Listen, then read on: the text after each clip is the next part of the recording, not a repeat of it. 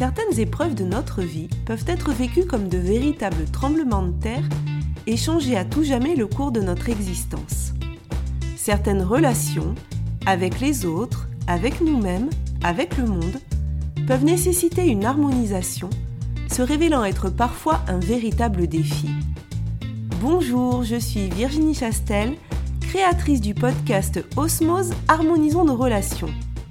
Je vous propose tous les vendredis une aventure audio vers la découverte d'une personne qui m'a partagé son histoire, ses épreuves et les actions mises en place pour retrouver son équilibre et son énergie.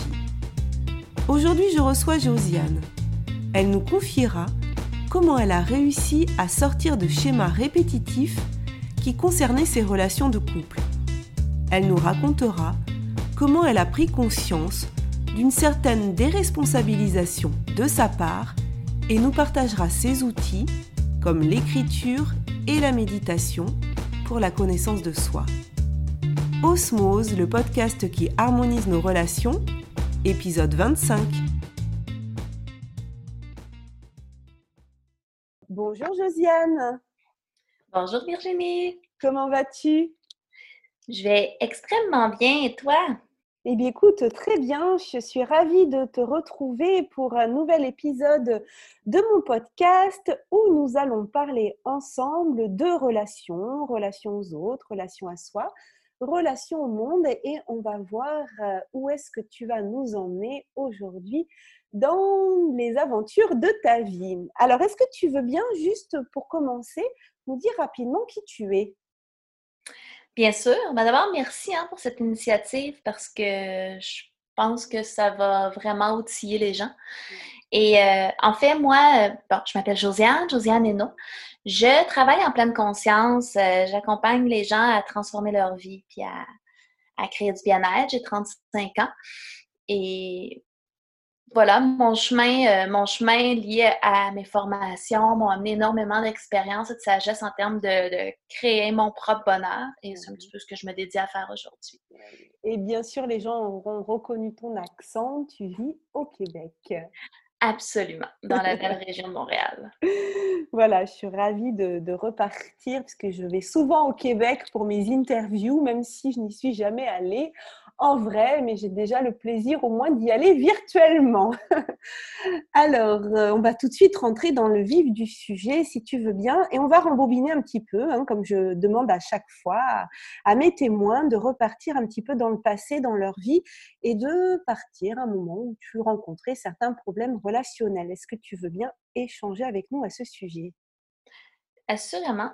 Euh, écoute, mes problèmes relationnels étaient beaucoup au niveau des relations de couple. Puis il faut dire que j'ai pas eu euh, des exemples très euh, reluisants de couple dans ma vie autour de moi. Mais je me retrouvais toujours avec un, désir de, créer un couple merveilleux, de, de, vivre quelque chose de grand. Et peu de temps après les débuts de relation, ça s'envenimait toujours, c'était plein de conflits. J'avais un, énorme problème de gestion d'émotions finalement. C'était beaucoup dans le débordement, dans la colère, dans, dans les crises euh, dans la rue. Euh, je veux dire, c'était très, très intense, mes émotions. Donc, euh, ça s'est répété de relation en relation nécessairement. Donc, jusqu'à ce que j'arrive dans ma relation actuelle et que euh, dès le début, ça a été une des relations les plus difficiles, en fait, que, que j'ai vécues. Et là, on était à un autre niveau complètement en termes de en termes de, de conflit, d'incapacité à se comprendre. Puis pourtant, il y avait quelque chose à l'intérieur de moi qui sentait que la meilleure chose pour moi était de rester. Donc, j'ai persévéré dans cette relation-là en me retournant de plus en plus vers moi, en fait, puis en essayant de comprendre pourquoi je créais toujours ça. Euh, c'est là où les choses ont vraiment commencé à changer. Oui, parce que tu disais qu'il y avait euh, des choses effectivement qui se répétaient.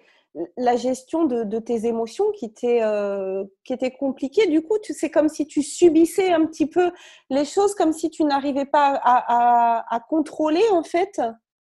Oui, et puis tu sais, il y avait aussi cette, cette impression que l'émotion était générée par l'intensité de ce que l'autre faisait.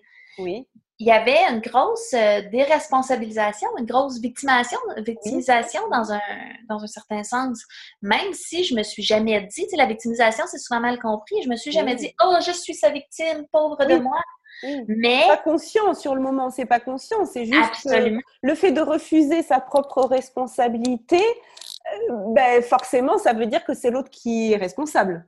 Ah, ben, exactement. Et c'était d'une manière très, très intuitive. Je, dans ma tête, je réagissais si fort parce que j'étais face à, l'épouvantable. Puis, puis, dans ma tête, la, la réaction était justifiée jusqu'à un certain point. Euh, donc, ça a été long avant que je prenne conscience que, que non, que ma réaction m'appartenait entièrement, puis que c'est à l'intérieur de moi qu'il fallait que ça guérisse. Et puis ça, ça se reproduisait euh, avec plusieurs relations. Donc, oui. il y avait un point commun à un moment donné qui, c'était toi le point commun dans toutes ben, ces relations. Je pense qu'on est toujours le point de commun de nos vies. Hein? Et oui. Et, euh, il y avait un, pattern, en fait, euh, très clair dans les gens que j'attirais à moi parce que au-delà, tu sais, quand on parle de responsabilité, on est aussi responsable de se traiter pour attirer des meilleures choses à soi. C'est sûr que je suis responsable de l'histoire de vie des gens que je côtoie. Mais j'attirais à moi des gens euh, qui avaient de la difficulté à, à, s'engager d'une manière euh, amoureuse ou romantique dans la relation. Je veux dire, c'était des gens fidèles, c'était des gens qui étaient, qui étaient présents, mais qui, étaient, qui avaient de la difficulté à, à donner de l'affection, à, à, créer des moments agréables, puis à, à donner de l'importance finalement à la relation, tu sais. Est-ce que toi, tu comprenais ça? Tu comprenais que les gens aient cette difficulté-là? Tu, euh, Comment tu l'interprétais? Ben ça, je le comprenais très bien, sauf que juste dans le fond, euh, je faisais tout ce qu'on nous dit de pas faire, c'est-à-dire j'essayais de les changer, j'essayais de leur faire prendre conscience, j'essayais d'expliquer ce que je ressentais pour qu'on crée autre chose. Puis c'est là où finalement je me blessais aussi énormément, à force de tenter de travailler sur l'autre, puis de ne pas me sentir comprise ou de ne pas sentir d'ouverture ou de ne pas sentir de changement. Euh, ça éveillait des choses, un sentiment d'impuissance à l'intérieur de moi où je me sentais extrêmement prise. C'est un petit peu cette impuissance-là qui, créait le volcan d'émotions puis de frustration. Mmh, d'accord, ouais plus tu te sentais, en fait, plus tu essayais de changer l'autre, moins tu y arrivais. Donc, plus le sentiment d'impuissance augmentait. Donc, plus les émotions débordaient. Plus les émotions débordaient, moins tu arrivais. Enfin, c'était un cercle vicieux, en fait. Absolument. Il fallait, tu pouvais pas en sortir à ce moment-là. Si tu prends pas conscience de ce cercle, tu peux pas en sortir. Mais euh, c'est Einstein qui disait euh, la folie, c'est refaire constamment les mêmes choses en espérant un résultat différent. Exactement. Ouais. ouais. je me suis retrouvée un peu là-dedans. Tu sais. Ben, en fait, en, tentant de nouvelles choses, mais ça a été long avant que je, je trouve un angle qui était beaucoup plus, euh, beaucoup plus pertinent finalement, qui était fondamentalement différent. Oui. Ah, je t'ai perdu. ah, je, suis là, je suis là. Ah, c'est bon, je croyais que ça avait coupé. Parce que des fois, entre euh, chez moi et le Québec, des fois, il y a des petites, euh, il y a des petites pertes d'ondes. Oui, tu as commencé à tenter des nouvelles choses en te disant. Euh, donc là, quand même, il y avait un début de prise de conscience, de te dire si je fais toujours les mêmes choses, c'est normal que j'ai toujours les mêmes résultats. Donc, on va essayer de modifier un petit peu quelques données. C'est ça que tu t'es dit ou c'est le hasard qui a fait que tu as commencé à tenter des nouvelles choses? Mais tu sais, j'ai toujours été dans un, une attention à travailler sur moi. Euh, depuis l'adolescence, hein, je veux dire, je, je, connais pas autre chose que travailler sur moi. Oh, c'était un petit peu une continuité. Oui.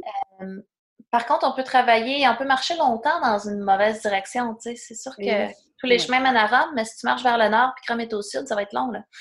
Donc, euh, ça a été un peu, ça a été un peu mon top longtemps. j'ai beaucoup appris sur la communication non violente, mieux communiquer. Mais finalement, plus j'apprenais à mieux influencer l'autre, mm-hmm. plus j'étais frustrée. Donc, finalement, mon problème augmentait. Parce que l'autre n'était pas le problème, finalement. en fait, euh, ce, qui est, ce, qui est, ce qui est frappant dans ce que tu dis, c'est que tu faisais un travail sur toi, tu faisais un travail pour apprendre à communiquer, sauf que voilà, tu dis, plus j'apprenais à mieux influencer l'autre, ça veut dire que tu avais mal interprété en fait ce que tous ces outils-là, tu les avais interprétés dans le sens de vouloir changer l'autre et, et, du coup, que ça améliore la relation. Bien, absolument. Puis jusqu'à un certain point, c'est un peu ce que ça enseigne, la communication non violente. Puis c'est correct. Euh, je veux dire, ces outils-là euh, sont utiles. Ça, ça va s'appliquer à certains cas. Mais, je veux dire, il y a des gens qui vraiment communiquent mal. Puis c'est correct d'apprendre à mieux le faire. Oui, bien sûr. Sauf que, euh, ultimement, ça atteint un plateau parce que ça ne touchera jamais à la source du problème. Qui est la... Puis la source du problème, c'est pourquoi est-ce que j'attire ça? Pourquoi est-ce que je ça pourquoi est-ce que ça me blesse? Pourquoi est-ce que je réagis comme ça? Puis c'est toujours, toujours tourné vers soi. Euh, et c'est en... et en fait, il y a un concept qui est celui de l'osmose, qui est extrêmement puissant. Quand on se transforme réellement soi-même, par osmose, par, par rayonnement, finalement, les, choses autour de soi, les choses dans notre, dans notre vie extérieure commencent à changer aussi parce qu'ils sont influencés par notre nouvelle énergie, notre nouvelle vibration fait en sorte que naturellement, les choses autour vont, vont se régler. Si la personne est la bonne pour toi, elle va, elle va d'elle-même s'améliorer aussi. Et sinon, ben, des fois, il y a des éloignements, mais ce concept-là d'osmose est fondamental dans, dans ce que j'ai appliqué parce que c'est contre-intuitif. On se dit, mais c'est l'autre qui me blesse. pourquoi, je vais faire, pourquoi je vais travailler sur moi? Si c'est son comportement qui n'a pas de sens? Puis je me suis retrouvée dans des situations où ça a été extrêmement difficile d'appliquer ça parce que c'était ça. Mon, mon conjoint actuel, quand je l'ai rencontré, il y avait tout, tout, le poids de sa vie, puis de son éducation, puis sa communication était extrêmement, extrêmement violente. C'était pas un homme violent physiquement, mais sa communication était violente. Psychologiquement également, il a été élevé comme ça. Puis la déresponsabilisation de, de lui-même était extrêmement forte aussi. Donc, il y a plein de choses qui, effectivement, si on veut une vérité absolue, ben il y avait tort. C'est juste que c'est pas ça la question. Et oui. la question, est-ce que c'est d'avoir raison ou tort ou est-ce que c'est euh, de, changer sa perception euh, des choses, peut-être? Ben, absolument. Puis en fait, là, ce que je veux dire, c'est que y expliquer qu'il a tort va avoir très peu d'impact en comparaison à me demander pourquoi j'attire à moi quelqu'un mm. qui a ces blessures-là et, qui, et pourquoi je me suis imposée de vivre ça finalement. Puis mm. les grandes transformations dans notre relation ont toujours eu lieu à partir de ce travail-là que j'ai fait sur moi.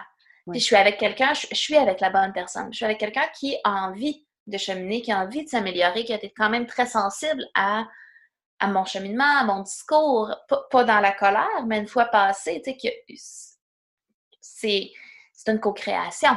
Quelqu'un qui ne veut pas changer va, va, finir par être éjecté de nos vies si nous, on change. Oui, c'est intéressant cette notion que tu dis de, de co-création, c'est-à-dire que ça se fait pas, ça se fait pas chacun de son côté, bien sûr. Euh, mais si nous on change, forcément, ça va changer la relation. Peut-être que la relation euh, va s'arrêter parce que l'autre euh, n'a pas envie de faire ce chemin aussi. Mais si l'autre a aussi envie de faire ce chemin, effectivement, on va être dans la co-création et pas dans la manipulation du coup. Absolument. Puis ce concept-là aussi, je l'avais un peu mal compris parce que, tu sais, j'essayais d'inciter l'autre à la co-création.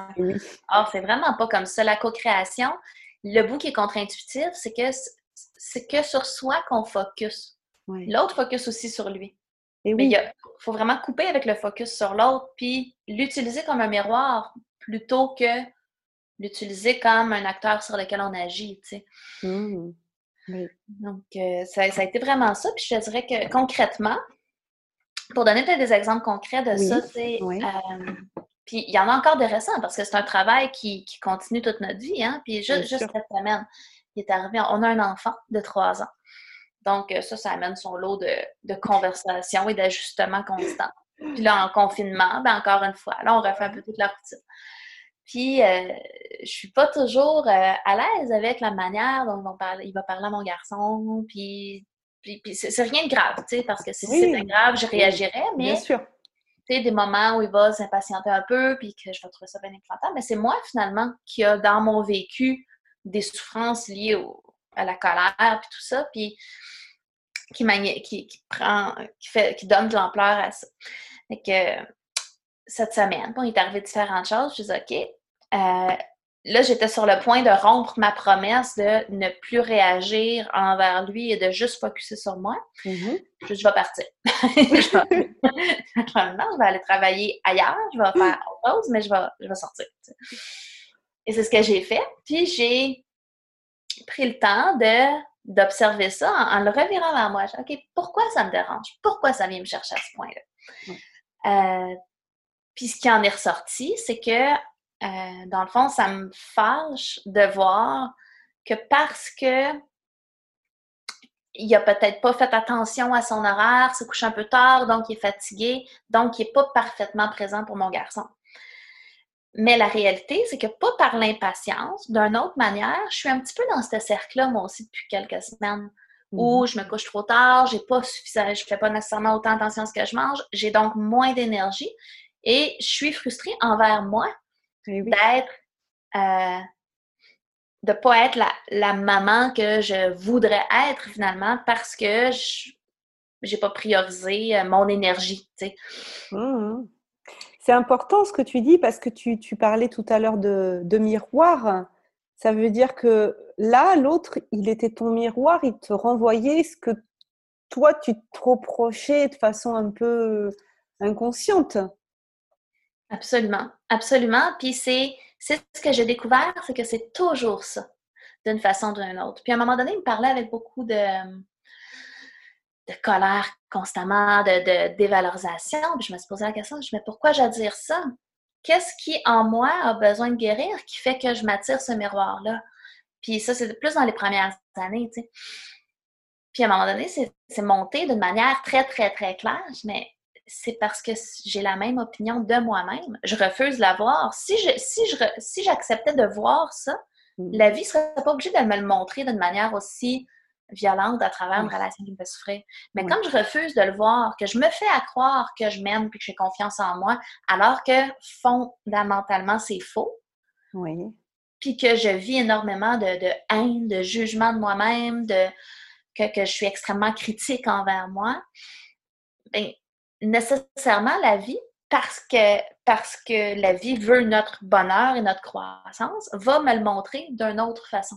Et c'est ce qui se produisait. Et tant qu'on n'a pas compris, elle va nous le remontrer et à chaque fois d'une façon un petit peu plus forte jusqu'à temps qu'on comprenne. C'est ça. Hein? Exactement, exactement. Puis on se parlait tout à l'heure avant l'entrevue, hein, puis je te racontais, genre, à un moment donné, j'écrivais dans mon cahier. Euh, parce que, bon, ce, conceptuellement, l'outil de, considérer chaque personne dans ma vie comme un miroir est extrêmement puissant. Puis concrètement, pour essayer d'aller comprendre, parce que c'est pas toujours évident. C'est toujours ça, mais c'est pas toujours une évidence. Tu Oui. pas toujours une caricature. Ça a l'air clair maintenant parce que je le dis, puis parce que je me suis entraînée. Mais c'est un entraînement. Je n'étais pas bonne comme ça au début. Et c'est par l'écriture beaucoup, en écrivant, en posant la question qu'est-ce que j'ai à comprendre de ça, que, euh, que j'ai eu beaucoup, beaucoup de réponses. Puis donc, j'écrivais dans mon cahier, puis je me demandais si je le laissais ou pas. On était dans les premières années, encore une fois. Puis, ce qui est monté, c'est je peux pas partir parce que de relation en relation, c'est pire. Puis pire que ça, je pense que je survivrais pas, tellement j'en souffrais émotionnellement. Tu sais, j'étais... Euh, j'étais vraiment là, j'en faisais des crises d'angoisse, des attaques paniques. Euh, je souffrais parce que tu avais déjà vécu ces répétitions et donc tu avais déjà bien compris qu'à chaque fois le message était un petit peu plus fort. Donc au final, ça, ça crée chez toi une, une sorte d'anxiété de la prochaine fois. Comment ça va être la prochaine fois? Ben, c'était pas tant une anxiété comme euh, quelque chose de plus fort. Tu rendu là, j'avais déjà euh, une certification en enseignement du yoga. J'avais déjà commencé à approfondir ces philosophies-là de responsabilisation. Et, c'était monté d'une manière très claire, sans être une angoisse, mais juste de dire qu'il y a quelque chose que j'ai. C'est une prise de conscience. Qu'il y a quelque chose que j'avais pas compris. Que j'avais intérêt à ce que ça se règle dans cette euh, dans cette relation-là. Là, ce que Parce tu que comprenais- visiblement, c'était de pire en pire à chaque fois. Ce que tu comprenais, c'est qu'il y avait quelque chose que tu n'avais pas compris. c'est ça. Exactement. C'est un, c'est un énorme pas, hein? Ouais. Mais oui, bien sûr, la prise de conscience déjà qu'on n'a pas tout compris, ben, c'est ça, ça veut dire qu'on va commencer à mettre en place les choses pour, euh, pour comprendre. Parce que quand on ne sait pas qu'on ne sait pas, là, euh, bon, là, tu savais qu'il y avait des choses que tu savais pas. Absolument. Puis si j'avais été chercher de l'aide, en fait, c'est pas vrai, j'ai tenté d'aller chercher de l'aide, mais les gens utilisent peu ces méthodes-là. Alors, Oui, cette oui, aide n'a pas été, l'aide n'a pas été efficace. Ça a été un peu l'histoire de ma vie. Euh, mais si j'avais pu être accompagnée dans ce sens-là, ça l'aurait été extrêmement rapide. J'étais Oui. J'avais compris que je- je- le désir de changer était là, le désir de vivre autre chose était là. Tout, tout, j'étais prête à y mettre toute mon énergie, Oui. mais j'étais, j'étais seule à le faire. Mm. Fait le fait d'avoir été seule dans cet accompagnement-là a fait que ça a pris quelques années. Oui. En même temps, c'est mon chemin de vie. Ça- C'est Mm. c'est parce que mon expérience a été très solitaire et essai-erreur qu'aujourd'hui j'ai l'expertise puis la clarté que j'ai. Bien sûr. J'ai j'ai testé par moi-même. Mais quelqu'un qui n'a pas ça comme chemin de vie puis qui a autre chose à faire que, que rester dans des marasmes émotionnels, euh, si j'avais été accompagnée dans ce sens-là, ça l'aurait énormément accéléré la guérison de tout ça parce que le défi, une fois qu'on a compris le principe, c'est de rester assidu à dans l'entraînement, c'est un peu un entraînement là, de s'entraîner à dire OK, je, je suis pas bien avec la situation, puis c'est pas obligé d'être énorme. Je, je suis, je- on peut juste être inconfortable, on n'est pas obligé d'être en détresse, tu sais, pour dire qu'est-ce qui me rend inconfortable, qu'est-ce que j'ai à comprendre de ça, puis d'aller chercher à l'intérieur. Des fois, c'est pas, c'est c'est pas, des fois c'est dans la subtilité. Tu sais, on parle de l'amour de soi, mais ce qu'on entend souvent quand on parle de responsabilité ou que ce qu'on aime, tu sais, on entend souvent ce qu'on n'aime pas chez l'autre, c'est Mm. euh, quelque chose qu'on n'aime pas de soi-même. Mm. Mais souvent, c'est très, c'est compris d'une manière très premier niveau. tu sais. L'autre est égoïste, euh, donc c'est parce que je suis égoïste aussi. Et c'est pas nécessairement ça. Ouais. L'idée, c'est que- un petit peu plus profondément la raison. Ben, absolument. Mm. En fait, c'est pas un miroir de ce qu'on est, l'autre, nécessairement. C'est un miroir, c'est c'est la relation qu'on a avec l'autre est un miroir de la relation qu'on a avec nous-mêmes. C'est ça. Ouais, ouais. Puis ce niveau de profondeur-là fait que ça nous amène quand même dans des subtilités au niveau de la compréhension de soi-même qui fait que, euh, que souvent, c'est beaucoup plus facile à court terme de continuer à penser que l'autre est le problème. Puis comme c'est un peu nouveau comme concept, si on nous enseignait ça dès l'enfance, ce serait Bien simple. sûr. Mais, Mais oui. comme, on, comme, comme on commence à découvrir ces principes-là, puis à les appliquer, puis à en parler de manière ouverte, c'est contre-intuitif. Tu dis, attends, là, il me, il me maltraite verbalement, admettons. Oui. Euh, puis je vais juste me revirer de bord, puis aller écrire dans mon cahier, puis c'est comme ça que le problème va se régler. Tu sais, il y a comme quelque chose en soi là, qui veut monter au barricade, puis dire non, je vais me défendre, puis je vais, je vais dire que, tu sais, il y a, il y a- il y a tout le, le flambeau de l'injustice qui veut se lever pour dire c'est ouais. c'est pas comme ça que ça fonctionne.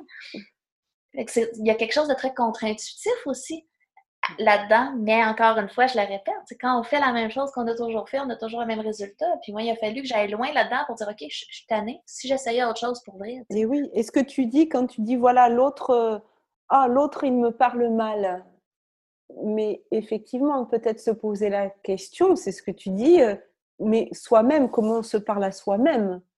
Est-ce Mhm. qu'on a tendance à se dévaloriser? Est-ce que quand on casse quelque chose, on dit oh là là c'est pas possible, je suis bien maladroite? Voilà, comment on se parle à nous-mêmes? C'est ça aussi, Absolument. de se poser les questions. Et on en revient à ce que tu disais euh, depuis le début, c'est-à-dire euh, s'observer, euh, s'observer soi-même et chercher et chercher ce que dans ce miroir, ce que ça nous renvoie à nous, qu'est-ce qu'on comprend de ça, qu'est-ce qu'on ne fait pas, cette prise de conscience. Qu'est-ce qui et cette- en nous a besoin de guérir pour qu'on puisse attirer quelque chose de mieux? C'est ça Ouais. la question. Puis Ouais. c'est pour ça que c'est pas toujours linéaire. Et oui. Il y, a, il y a une relation à soi à construire finalement. Mm. Puis c'est un petit peu ça, là, je pense, la, la conclusion de tout ça. construire des relations saines avec l'autre, c'est construire une relation saine avec soi. Et oui, c'est ça. Tout simplement. Tout simplement, et j'ai envie de dire, et en même temps, tellement compliqué parce que, comme tu l'as dit, c'est tellement pas ce qu'on nous a transmis depuis euh, l'enfance, mais l'idée du podcast aussi, c'est justement d'éveiller aussi les consciences là-dessus, d'avoir un autre discours que ce qu'on entend depuis longtemps, puisque la, la relation saine à soi-même, c'est tellement important, mais en même temps, c'est tellement pas, euh, pas enseigné, parce que on, a tendance à dire ah oui, mais alors à trop se regarder, on se regarde le nombril, ah mais c'est de la prétention, ah mais c'est alors que c'est tellement pas ça.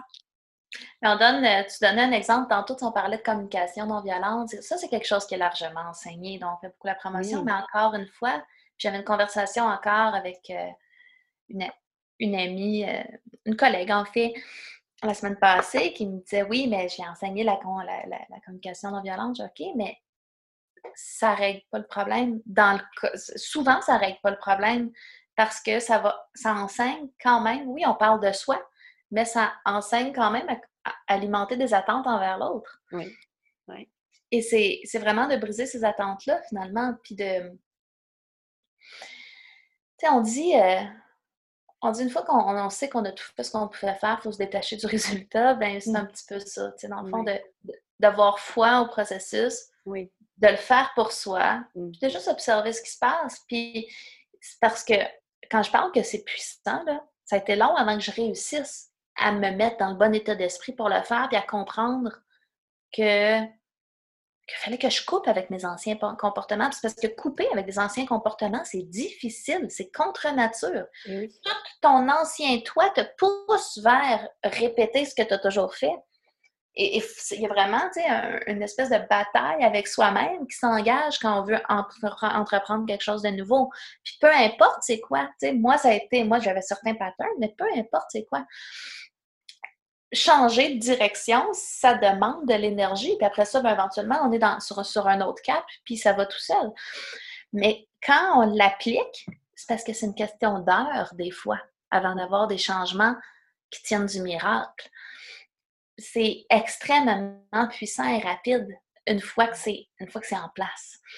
Donc, c'est des années de thérapie qui sont économiser à travers. C'est sûr, parce que c'est des principes tellement puissants et en même temps tellement simples.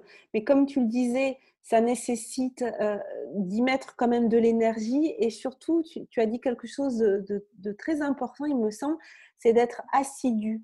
C'est-à-dire qu'une fois qu'on a compris qu'il y a un certain nombre de, principes qui sont importants à appliquer, c'est au départ ça va être compliqué parce qu'au départ il va falloir le faire avec conscience quoi c'est-à-dire de dire Là, il faut que je me pose la question. Là, euh, qu'est-ce qui me rend inconfortable? Qu'est-ce que l'autre me renvoie? Ça, demande beaucoup de courage et ça demande aussi beaucoup de d'y croire en fait. Mais pour y croire, il faut comprendre ce qui se passe et tu nous l'as très bien expliqué, tous les mécanismes qui se passent à l'intérieur de nous. Et puis ensuite, c'est euh, voilà, d'être assidu, un peu comme un sportif qui va s'entraîner euh, tous les jours pour faire son triathlon ou son marathon ou je ne sais quoi, il se réveille pas le matin en disant allez aujourd'hui je vais faire euh, je vais faire mon marathon. Non, avant il s'est musclé pour que ça devienne possible. C'est ça aussi. Mm. Absolument. C'est effectivement comme quelqu'un qui est très, très sédentaire puis qui commence à faire de l'exercice physique avec des conditions, euh, des fois physiques difficiles. Euh, dans, dépendamment d'où on part, ça peut être très simple ou ça peut être très facile parce qu'on construit, quand même, toute chose se construit sur nos expériences. il y a des gens pour qui ça va être une deuxième nature parce qu'ils sont déjà dans un. Les sportifs, tu parles des sportifs, mais souvent les sportifs euh, de haut niveau, euh, les gens qui sont habitués à la haute performance, sans nécessairement se poser la question comme ça, ont quand même des attitudes de haute responsabilisation. Oui c'est des compétences qui vont, qui vont développer ailleurs, qui vont être capables de transférer plus facilement. Euh, du moment où ils décident d'y mettre de l'énergie. Mais quand, quand on a été habitué complètement à l'inverse.